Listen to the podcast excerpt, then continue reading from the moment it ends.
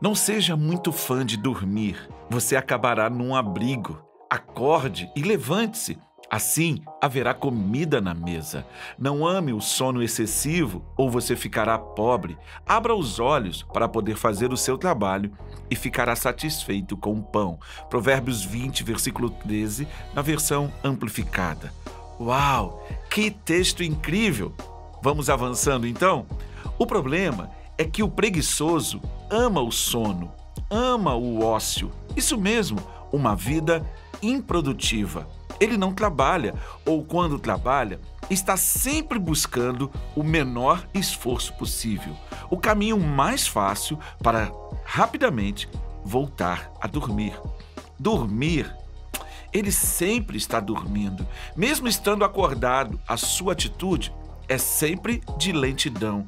Não consegue dar respostas rápidas, não consegue viver uma vida produtiva o Eterno está nos mostrando que essa atitude que gera um estado de necessidade.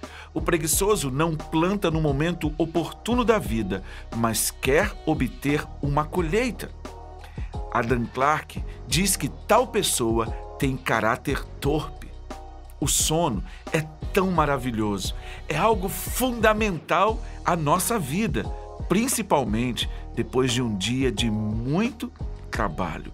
Estamos em um tempo que precisamos realizar o nosso trabalho com foco total, sem distração.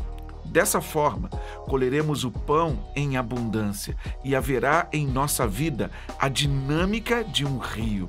Nossas vidas serão um frutificar da graça constante, da graça e da bondade de Deus. Que você realmente entenda que esse momento de nossas vidas é um momento de agir de forma intencional, de forma focada, de forma a viver uma vida produtiva e aproveitar as oportunidades que nos são dadas todos os dias.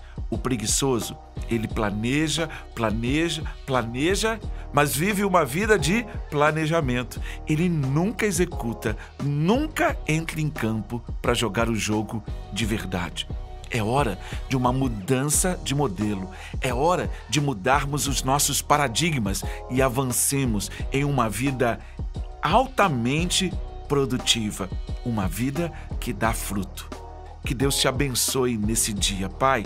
Muito obrigado porque a tua palavra nos dá um direcionamento, porque a tua palavra nos dá vida e porque pautados nela, nós encontraremos respostas na nossa caminhada. Que a tua presença seja real em nossa vida nesse tempo. Em nome de Jesus. Amém.